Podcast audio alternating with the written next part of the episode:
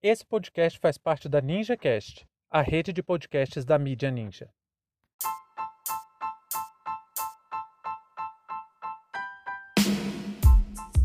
Crise na Igreja Católica. Relatório aponta pelo menos 216 mil casos de pedofilia dentro da igreja somente na França. Sejam bem-vindos e bem-vindas ao seu portal informativo com análise e opiniões a partir de uma perspectiva histórica. Eu sou Arnaldo de Castro, em conjunto com Brenda Salzman, e hoje é dia 5 de outubro de 2021.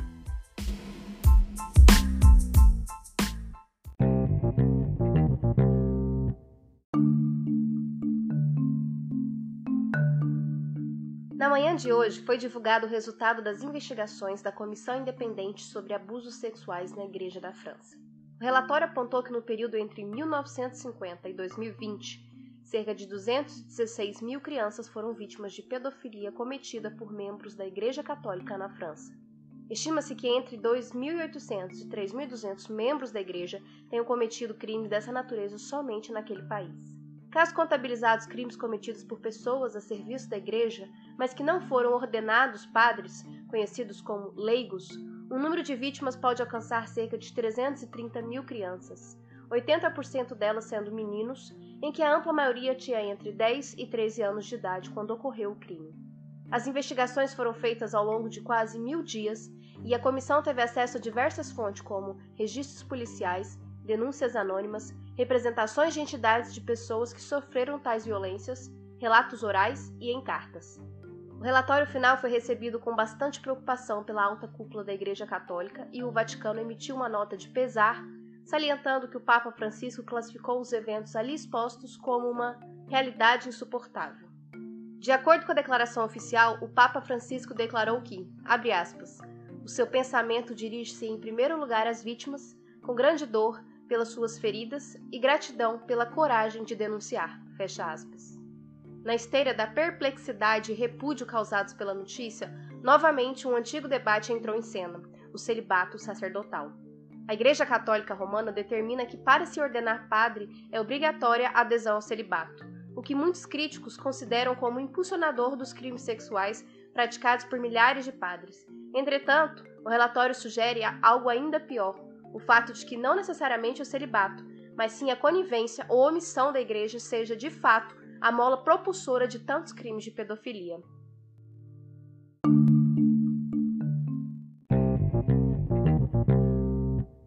São muito antigas as denúncias de abusos sexuais cometidos por padres. Isso não é uma novidade em si. Mas o que espantou no caso desse relatório é que, além de constatar documentalmente, com provas cabais, a prática da pedofilia no interior da igreja, a escala, a quantidade de casos e criminosos é simplesmente espantosa. Estamos falando de pelo menos três centenas de milhares de crianças que sofreram essas violências e carregam as marcas delas por toda a vida. Essa notícia, inclusive, me lembrou de fazer duas recomendações aqui. A primeira é um filme de 1996 que tem como participantes o Brad Pitt, Kevin Bacon, Dustin Hoffman e Robert De Niro e foi dirigido por Barry Levinson, que se chama Sleepers A Vingança Adormecida. No roteiro, um promotor público é o responsável pelo caso de um homem que assassinou um antigo carcereiro da unidade de internação que o assassino ficou preso na adolescência. O problema é que o promotor interpretado por Brad Pitt era um dos garotos presos na mesma unidade e sofreu as violências também, assim como o assassino.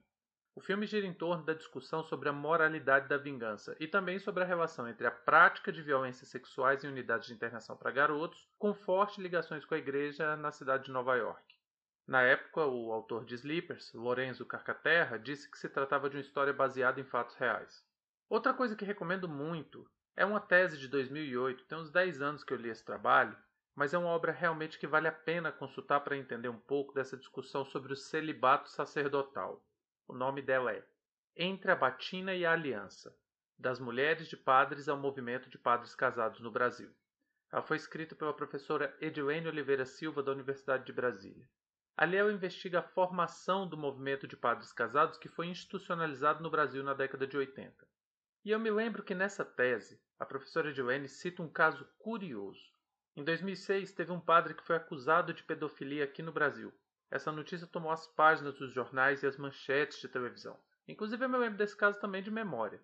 O mais chocante foi que antes de o caso ser investigado com cuidado e que a justiça determinasse a culpa ou inocência do padre, a igreja transferiu o padre criminoso por quatro vezes de uma cidade para outra por causa de outras denúncias de pedofilia. Naquela altura, quando ele foi denunciado que saiu no jornal, já tinha acontecido quatro outras denúncias e a igreja simplesmente movimentou ele de uma paróquia para outra. Então não é nem que a igreja não saiba dos numerosos casos, e sim que ela tenta institucionalmente abafar todos esses casos usando diversos instrumentos diferentes. Inclusive, na década de 60, o Papa emitiu um documento orientando superiores a manterem em segredo os casos denunciados de pedofilia. Então, acredito que o argumento de que o celibato sacerdotal motiva a pedofilia, na verdade, pode até ter algum fundo de verdade, pode até ter algum fundamento mas não é o fator determinante para que seja uma prática tão comum no interior da igreja. Até mesmo porque diversos leigos que desempenham alguma função na igreja também muitas vezes estão envolvidos em casos semelhantes e eles não são celibatários sacerdotais. E infelizmente é comum essa prática na igreja. No Brasil é muito comum ouvir entre estudantes piadas ofensivas, desrespeitosas e que nem de longe são piadas, quando você tem um colega ali na turma que é coroinha da igreja, sugerindo que ele sofreu algum abuso do padre. Olha só o tipo de coisa que a gente é obrigado a ouvir por essa norma, normalização da violência sexual cometida contra crianças dentro da igreja. Mas o que fica muito evidente no relatório francês é exatamente que as práticas da igreja precisam mudar e que a Santa Sé tem que parar de tentar transformar em assunto religioso o que deveria ser resolvido no âmbito do direito e até mesmo criar mecanismo para que as vítimas denunciem com o suporte da própria igreja. Porque o que fica nítido também no relatório é que até os anos 2000 a igreja muitas vezes tratava as vítimas da França com grande desprezo e por vezes até submetendo elas à acariação com seus agressores. Aí imagina, uma criança de 10 anos sendo colocada diante um padre, a figura a quem essa criança aprendeu a depositar todo o respeito através do medo, inclusive. E aí essa criança vai ser confrontada se está mentindo ou não diante do seu próprio agressor.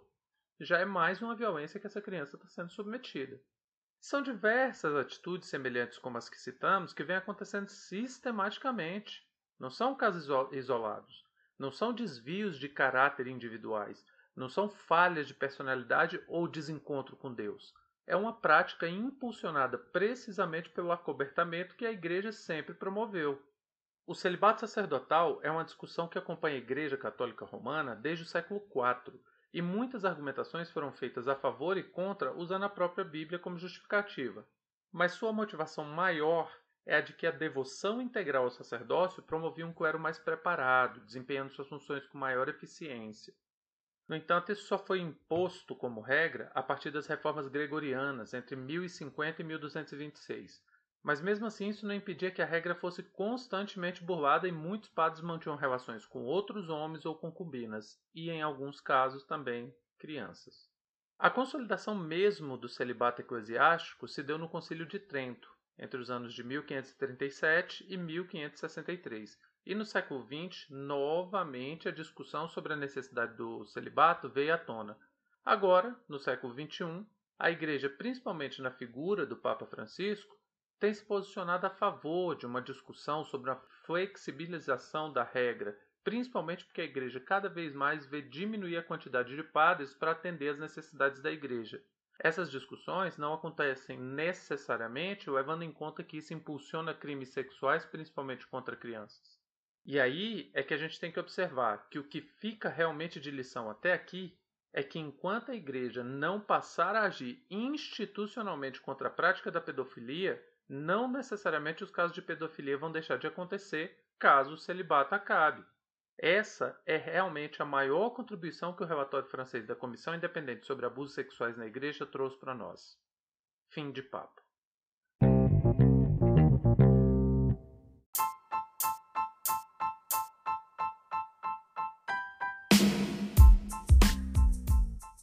Entre tantos fatos que nos cercam e com a velocidade de informações a que estamos submetidos, essa foi nossa escolha para o destaque de hoje. Se você quiser participar do nosso financiamento coletivo, acesse catarse.me história. Muito obrigado a você por prestigiar nosso trabalho e até a próxima.